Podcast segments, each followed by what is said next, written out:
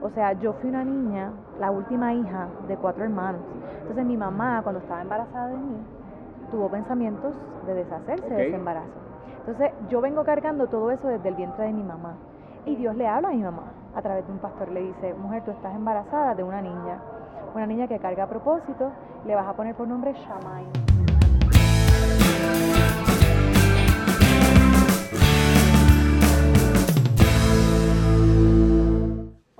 ¿Cómo están? Bienvenidos a Transformados, el podcast con Adriana Bustos, el RR y hoy con una invitada súper especial, Shamay, a quien le damos la bienvenida a Transformados. La tenemos aquí en el centro, es una invitada muy especial, de verdad que nos da mucho gusto el saber que hay gente con propósito, con propósito en la vida y con propósito no solamente para sí mismo, sino para cambiar a los demás.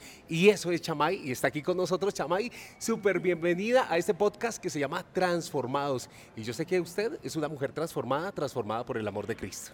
Sí, no, me encanta el nombre, primeramente, me encanta, se te queda transformado. Eh, sí, por el amor de Cristo he sido transformada por su gracia, le debo todo, cada segundo de mi vida, por eso es que amo hacer lo que hago para Él. Puertorriqueña de visita en Bogotá con un mensaje súper bonito para jóvenes, para adultos, para todas las personas que tienen esa necesidad de conocer, de creer y de alabar a Dios, que es lo más importante. ¿Cómo te ha tratado Colombia? Ay, hermoso. Yo te diría que, o vuelvo o me quiero quedar una de las dos. la gente, la comida, em, son muy educados, muy empáticos, muy amorosos, serviciales. Me encanta, de verdad. Y aparte que es bello. Como que la ciudad y de repente miras hacia allá y una montaña no sé, me encanta mucho. Hay montañas por todo lado, ¿no? Y son las montañas que hizo nuestro Padre Dios y de ahí viene nuestro socorro, nuestro socorro viene de Jehová que hizo los cielos y la tierra como lo dice la palabra de Dios. Y bueno, Chamay, te dedicas a cantar, a cantarle a Dios y ya vamos a hablar de eso porque yo sé que esta mujer te va a sacar mucho de lo que tiene que ver tu vida, tu testimonio, porque eso nos encanta, hablar del testimonio de la gente naces en una familia cristiana, ¿cómo es ese proceso, ese inicio, ese nacer dentro de una familia cristiana? Pues mira, la realidad es que mi mamá, y debo enfatizar que mi mamá, porque mi papá tuvo sus momentos de van y ven, van y ven. Entonces mi mamá siempre fue una mujer bien perseverante. Y hoy en día ambos le sirven a Dios, ambos sirven en nuestra iglesia local. Pero quiero dar honra a mi mamá porque ella, a pesar de todo lo que vivimos en mi hogar, ella siempre se mantuvo firme llevándonos a la iglesia, haciendo escuelitas bíblicas en casa. Éramos cuatro, yo soy la menor. Entonces no era fácil para ella porque ella también trabajaba, o sea, tener hijos y trabajar y educarlos en el camino. Mi mamá en ese tiempo íbamos varias veces en la semana a la iglesia, a veces íbamos eh, lo que le llamamos en Puerto Rico PON, que es ir en otro carro, porque a mi mamá se le dañaba el carro, entonces alguien nos buscaba. Pero mi mamá fue bien persistente y la realidad es que hoy en día, aunque de jovencita a veces yo no entendía como que, ay, un día en semana ir a la iglesia, pues yo me quiero quedar viendo televisión y todo. Pero hoy yo le agradezco y lo hago en lágrimas, o sea, en oración y digo, gracias Señor por haber permitido que yo naciera en un hogar así, porque tú sabes que a lo mejor la estadística de mi vida era otra. Y tú cambiaste todo eso y utilizaste cada panorama para que hoy yo pudiera servirte la manera como lo hago un privilegio que no muchos tienen, porque muchos tenemos que conocer a Cristo en el camino, porque muchos tenemos que darnos contra las paredes para conocer a Cristo y otros tienen el privilegio de nacer en un hogar cristiano, pero eso no es sinónimo de que la vida es fácil, de que no van a haber problemas, de que no van a haber pruebas. Me imagino que las viviste. Totalmente, de hecho, viví una temporada en mi vida, o no una, tengo que ser bien vulnerable, varias, porque el que me diga que eso, ah, solamente una vez, es para caerle bien a la gente. Y la gente tiene que ver nuestras heridas y nuestras marcas. Así es. La gente tiene que ver la realidad y, poderles decir, el que lo hizo conmigo lo hizo lo puede hacer contigo, pero mira, aquí están mis marcas. Nuestras heridas pueden sanar a otros. Entonces, si las tratamos de ocultar y pintar, hay que ser honesto. Y la realidad es que yo en mi juventud tuve varias áreas donde yo iba y venía, aún sirviendo dentro de la iglesia, aún cantando dentro de la iglesia, no conocí ese Dios cercano, ese papá cercano. No hasta que recibí una sanidad de parte de, de Dios Padre hacia mi vida, porque yo era una joven que tenía falta de identidad, lagunas. Entonces yo vivía como haciendo cosas con la esperanza de que alguien me dijera que bien lo hiciste, que bien te ves, si esto, si lo otro, que me afirmaran y que me aprobaran, sin entender que la aprobación más importante viene de arriba. Así es. Entonces, eh, por falta de eso y por falta de conocimiento de quién es Dios, em, pues tenía ese vaivén, ese vaivén, hasta que realmente tuve un encuentro con mi padre que me hizo saber, me dijo, tú fuiste planificada por mí y para mí, o sea, entiende que el único que tienes que complacer es a mí. ¿Recuerdas más o menos cuándo fue ese tiempo? Si de pronto hay una edad en que uno eh, crece en Cristo, pero llega el momento en que se rebeldiza. Sí, mira, yo te diría que entrando a la universidad, eh, ese periodo de entrar a la universidad fue un periodo bien difícil. ¿Cuántos y años tenías? mediados. Yo entré a la universidad con 18 años. Hoy tengo 33 y no tengo miedo en No, pero no se decirlo. me nota. La gracia de Sí, Dios. totalmente. Chamay, ¿pero qué fue? ¿Fue, fue la rumba? ¿Fue los amigos? ¿Qué pasó? Mira, era como... Yo nunca fui de rumbear mucho. Lo en Puerto Rico le decimos hanguear. Ajá. Nunca fui de eso, eh, pero siempre, más bien te diría, fue buscando esa aceptación. Aprobación de tus compañeros, de la sociedad, de la gente. Exactamente, exactamente. Y era un déficit, un- era una carencia que yo tuve en mi hogar. O sea, yo fui una niña, la última hija de cuatro hermanos. Entonces mi mamá, cuando estaba embarazada de mí, tuvo pensamientos de deshacerse de ese embarazo. Entonces yo vengo cargando todo eso desde el vientre de mi mamá. Eh, mi papá pues cometió sus errores. Hoy en día mi papá es increíble, yo lo amo, tampoco porque esté hablando de, es parte de mi testimonio y la historia, pero él sabe que yo lo amo y que Dios ha restaurado muchas cosas. Pero la realidad es que mi papá tenía una muy grande preferencia entre mi hermana y yo. Ok. Eh, desde el vientre de mi mamá, mi mamá pensamientos que, que no me quería tener. Entonces ahí llega Dios y le habla a mi mamá, no siendo cristiana, diciéndole, mujer, tú estás embarazada. Le invitan a una, a una reunión de la iglesia, de una sala, de una casa. Y Dios le habla a mi mamá a través de un pastor. Le dice, mujer, tú estás embarazada de una niña.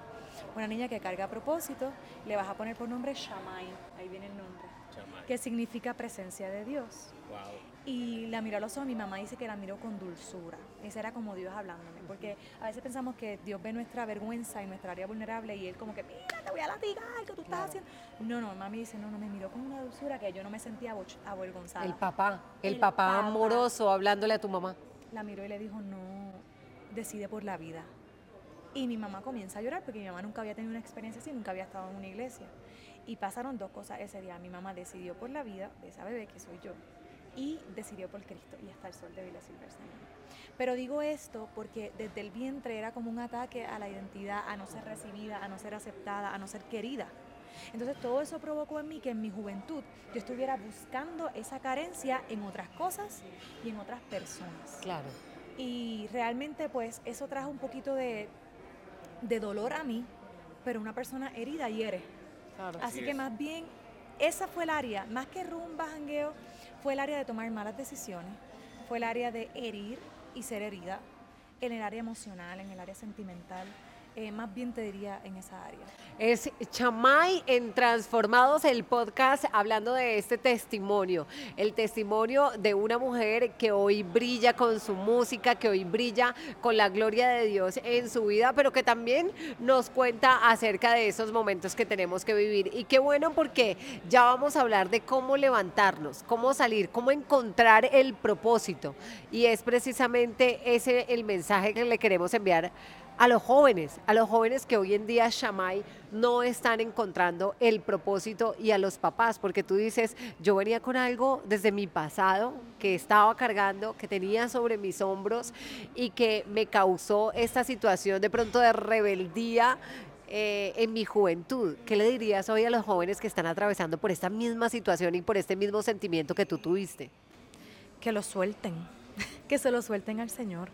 Porque falta de perdón y falta de, de- no soltar esas cosas es como que si yo tuviera una botella de agua llena de veneno todos los días me estuviera tomando eso, pensando que agua, te estás matando, porque es a ti a quien te hace daño. Entonces, suéltalo en la cruz, suéltalo a los pies de Cristo, eso te va a ayudar a encontrarte a ti y encontrar a Dios en ti. La realidad es que no fue hasta ese momento donde yo dije, espérate, yo estoy, yo estoy perdida. Y lloré, recuerdo en el laundry de la casa donde vivíamos con mi mamá, mi mamá sale en el pasillo. Yo lloré y lloré y lloré y lloré. Y mi mamá, me acuerdo que yo nunca había tenido una experiencia como esta. Me derrumbo en el, en el pasillo a llorar y mi mamá me recoge en sus brazos. Y mi mamá dijo, todo va a estar bien y empezó a orar conmigo. Y cuando yo entendí, a veces tenemos que darnos duro. Y a veces decimos, Señor, pero ¿por qué estoy siendo tan apretado? Lo que pasa es que la aceituna, si no es apretada, no saca aceite. Así es. Entonces a veces hay que ser pasado por la prensa y duele. Pero es que ese apretón te está sacando el orgullo, te está sacando la altivez, te está sacando la falta de perdón, te está sacando todo lo que te sobra y te estanca. Entonces entiende de una vez y por todas que eres amado por Dios y eso es suficiente, que eres perdonado por Dios y eso es suficiente. Que alguien que sabe todo de ti, hasta las áreas más oscuras y más vulnerables, es quien más te ama. Mira qué irónico.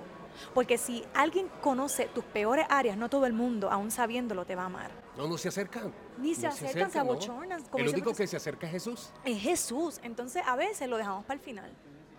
Y si le diéramos la prioridad, nuestras vidas cambiarían así.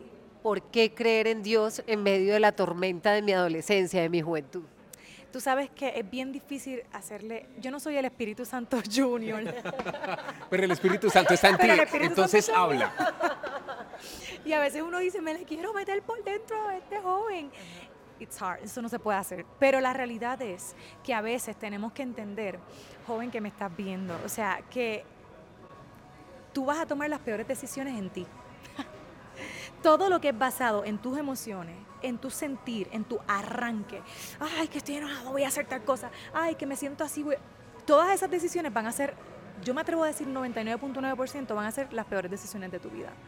Todo lo que tú hagas en Dios, todo lo que tú sueltes, todo lo que tú ores primero, todo lo que tú entregas va a ser la mejor decisión de tu vida. ¿Por qué digo esto? Porque científicamente hablando, los jóvenes, el lóbulo frontal, que es la parte del, del frente del cerebro, no se desarrolla hasta después de los 30. Entonces, decirle a un joven que todavía su cerebro está en esto de no mide riesgos, no mide esto, quieren hacer y deshacer, es casi difícil. No hay manera que por tus fuerzas puedas tomar una decisión correcta. Tú necesitas al Espíritu Santo. Claro que sí, instruye al niño en su camino y aun cuando fuere viejo no, no se va a olvidar, no se va a olvidar de Dios.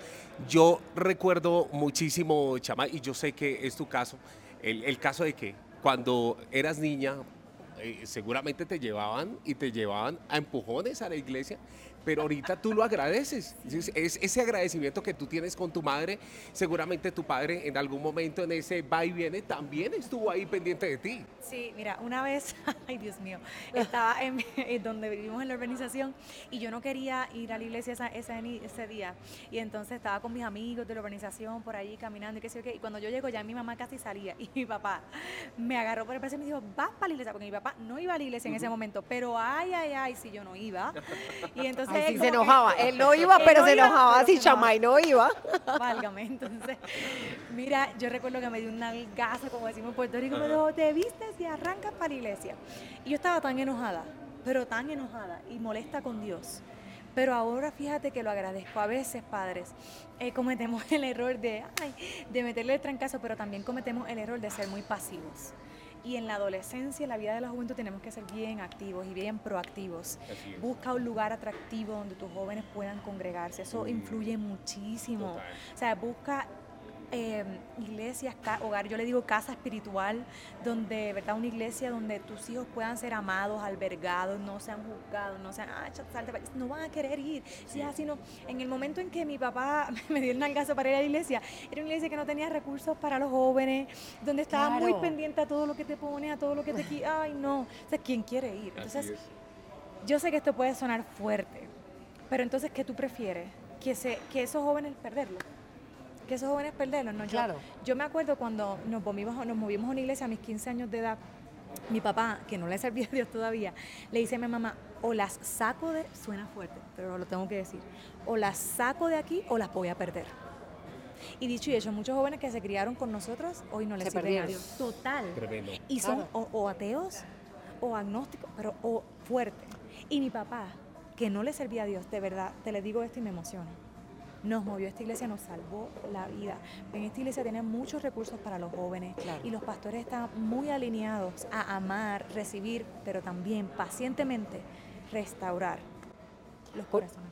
Porque es que la misión de la iglesia hoy en día es conquistar también esa juventud, así como ha evolucionado todo, porque hemos evolucionado en la tecnología, hemos evolucionado en la música, hemos evolucionado en todo, pues la iglesia también tiene que evolucionar en cómo voy a conquistar a mis jóvenes, cómo voy a poder llegarle al corazón de tantos jóvenes y cómo voy a poder desarrollar mi talento en este lugar, cómo me van a recibir en este lugar. Y es la invitación que hoy le hacemos a todos los papitos y las mamitas, pero sobre todo a dar ejemplo. Porque hay algo muy importante y es cómo le voy a pedir a mi hijo o cómo voy a querer que mi hijo se vaya a los pies de Cristo si yo como papá no me voy a los pies de Cristo. Vamos, o sea, eso es lo más importante, porque nuestros hijos más que hacer, más que seguir nuestras palabras, siguen nuestras acciones, siguen nuestro ejemplo. Así Yo es. tengo una niña de 7 años y ella me ve a cada rato maquillándome y que ella me pide, mamá, maquíllame. O sea, es el ejemplo, lo que ellos ven. Entonces es bien importante que, ay, déjame dejarlos allí en la iglesia y yo me voy. No, no, no, métete con ellos. Así es. Entra con ellos, porque tu vida también va a ser transformada, tu hogar. O sea, tenemos que entender que como está este mundo, o sea, como está la vida, si tú no metes a Dios en tu hogar, apenas dura puedes sobrevivir. Hay que hacer devocional con los niños, hay que hacer oración con ellos, Sí. eh, hay que hacer oración en la familia y también pedirle discernimiento a Dios, al Espíritu Santo, de dónde ir a congregarse también. Exacto. Y, y bien importante lo que dices, o sea, que tu hogar también sea uno- una iglesia, o Así sea, es. que tu primer ministerio sea tu familia. Tu casa. O sea, ¿cómo yo voy a salir a ministrar a otros lugares y con mi, con mi hogar todo quebrado? Entonces, tú tienes que, primero en tu casa, reúne a tus hijos, mira, una vez en semana, yo lo hago al, al nivel de mis hijos, pero yo lo hago y a ellos les encanta. Hagan devocionales juntos, busca la manera de que ellos le cojan el gustito, aún en temprana edad. Hay algo que es muy claro y que nos queda muy claro en este podcast y es que Shamay es una lámpara encendida. Así como se llama su nuevo álbum. Háblanos un poco de tu carrera musical. Queremos conocer de ti, de tu vida musical. Sabemos que llegaste a un hogar cristiano, que has estado en ese proceso maravilloso. ¿En qué momento descubres que tu pasión es la música, te enamoras de la música y lanzas ese álbum Lámpara Encendida? Mi pasión por la música viene desde bebé, desde chiquita. Mi mamá compraba lo que le llaman los cassettes, no sé acá le llaman Sí. así, de pistas para yo cantar y ya me exponía a cantar en todos lados y yo pues feliz, agarraba el micrófono y nada, la, la, cantaba. Entonces desde muy chiquita. Y en un momento dado yo sentía, Adriana, que Dios iba a hacer algo como lo que estoy viviendo ahora, pero yo no sabía cómo ni cuándo. Entonces yo empecé a forzar puertas por mis fuerzas y nunca ninguna se abrió. No.